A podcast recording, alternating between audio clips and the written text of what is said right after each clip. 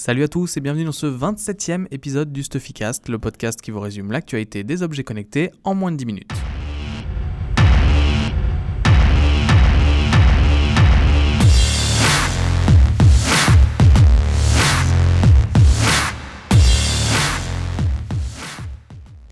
On attaque cette semaine avec Magic Leap, qui veut s'inscrire comme étant un acteur majeur de la réalité augmentée. Euh, et on apprend que la société est en train de finaliser une nouvelle levée de fonds euh, qui, cette fois-ci, permettrait de débloquer plus de 800 millions de dollars. Donc ça devrait être confirmé dans les prochains jours. Et parmi les investisseurs, on a Alibaba, donc le géant chinois du e-commerce, euh, qui cherche à investir aussi dans la réalité augmentée. Dans le même temps, on a vu Microsoft qui a publié une vidéo de ce que pourrait être un match de NFL en réalité augmentée grâce à son casque, le HoloLens, qui va sortir cette année pour les développeurs. Je vous invite à aller voir sur notre article du site ou sur notre page Facebook cette vidéo qui est juste impressionnante. Les temps sont durs pour GoPro. Euh, ils viennent de présenter leurs résultats trimestriels pour le dernier trimestre de l'année 2015 et ils sont plutôt mauvais, les revenus étant en chute de 31% par rapport à l'année 2014 à la même période. GoPro a pris des mesures radicales. La première, il a licencié euh, son directeur financier actuel qui a déjà trouvé un remplaçant euh, et surtout GoPro a choisi d'arrêter ses caméras entrée de gamme. Donc avant, les GoPro c'était toujours très cher, euh, comme la gamme de Hero 4 par exemple. Et depuis quelques temps, GoPro avait sorti la gamme Hero, donc qui commençait à 129 euros, ce qui n'est pas très très cher pour euh, les caméras d'action. Et ça a un petit peu flouté euh, son positionnement. Du coup, la marque a décidé d'arrêter la Hero, la Hero Plus et la Hero Plus LCD. Donc la gamme ne sera composée, sauf en cas d'arrivée d'une nouvelle caméra, des Hero 4 Black, Silver et Session. Pour rappel, la caméra euh, Hero 4 Session avait déjà eu son prix bien diminué il y a 2-3 mois euh, pour contrer euh, les caméras comme la Polaroid Cube ou la HTC RE.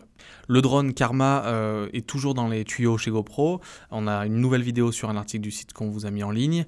Dans tous les cas, même avec l'arrivée du Karma, GoPro a annoncé que l'année 2016 allait être très compliquée au niveau financier.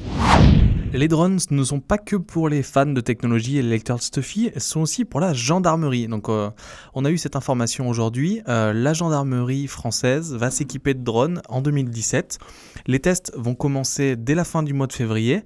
Euh, donc il y a plusieurs buts. Le premier but c'est de surveiller les zones de manifestation en étant à une hauteur de 50 à 150 mètres au-dessus pour en fait détecter les casseurs, les barrages de poubelles ou éventuellement des engins explosifs. La gendarmerie va aussi utiliser des drones pour la sécurité routière, donc les tests vont être faits cette année, euh, seront déployés en 2017 et on a une photo sur le site euh, et ce sont des drones de la marque DJI qui vont être utilisés. donc il y a le DJI S1000+, le Phantom 3 et le Inspire.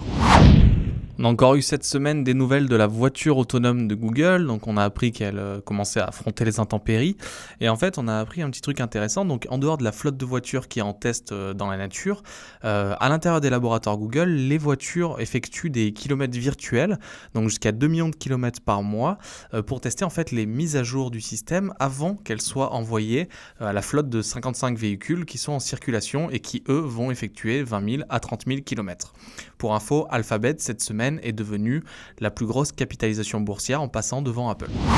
Fitbit a eu quelques bonnes nouvelles cette semaine. Alors la première, c'est une étude du cabinet NDP qui a publié un rapport sur le marché des capteurs d'activité physique en 2015 aux États-Unis. Euh, et Fitbit ressort grand leader du marché avec 80% de part de marché, euh, ce qui est colossal.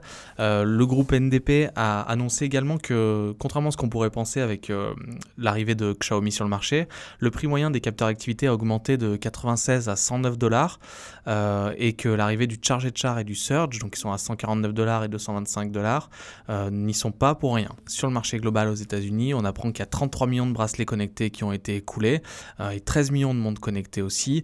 Euh, bon, les analystes avaient prévu 30 millions euh, d'Apple Watch vendus en 2015, c'est pas le cas, il n'y a que 13 millions de smartwatches au global qui ont été vendus. Donc on va voir ce que ça va donner pour le marché en 2016.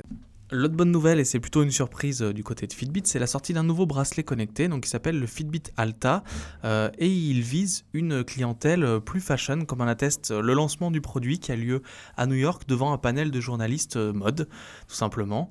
donc le Alta, c'est un bracelet connecté classique, il va être vendu pour 130 dollars.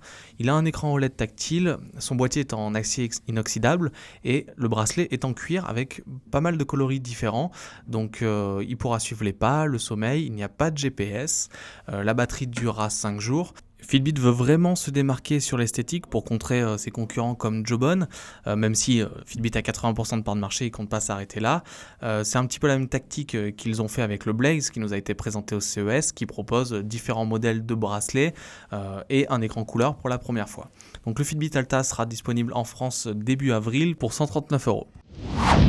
Je vous remercie d'avoir écouté ce 27e épisode du Stuffycast. Comme chaque semaine, si vous l'avez apprécié, je vous invite à aller laisser une petite note sur iTunes qui nous aide à nous faire connaître. Et je vous donne rendez-vous la semaine prochaine pour toujours plus d'actualités sur les objets connectés avec Stuffy. À la semaine prochaine.